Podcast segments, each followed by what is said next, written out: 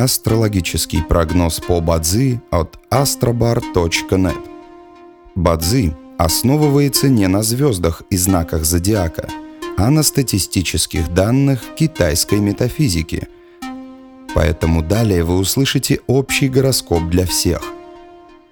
Доброе утро! Это Астробар подкасты с прогнозом на 25 февраля 2023 года – по китайскому календарю это день деревянного тигра.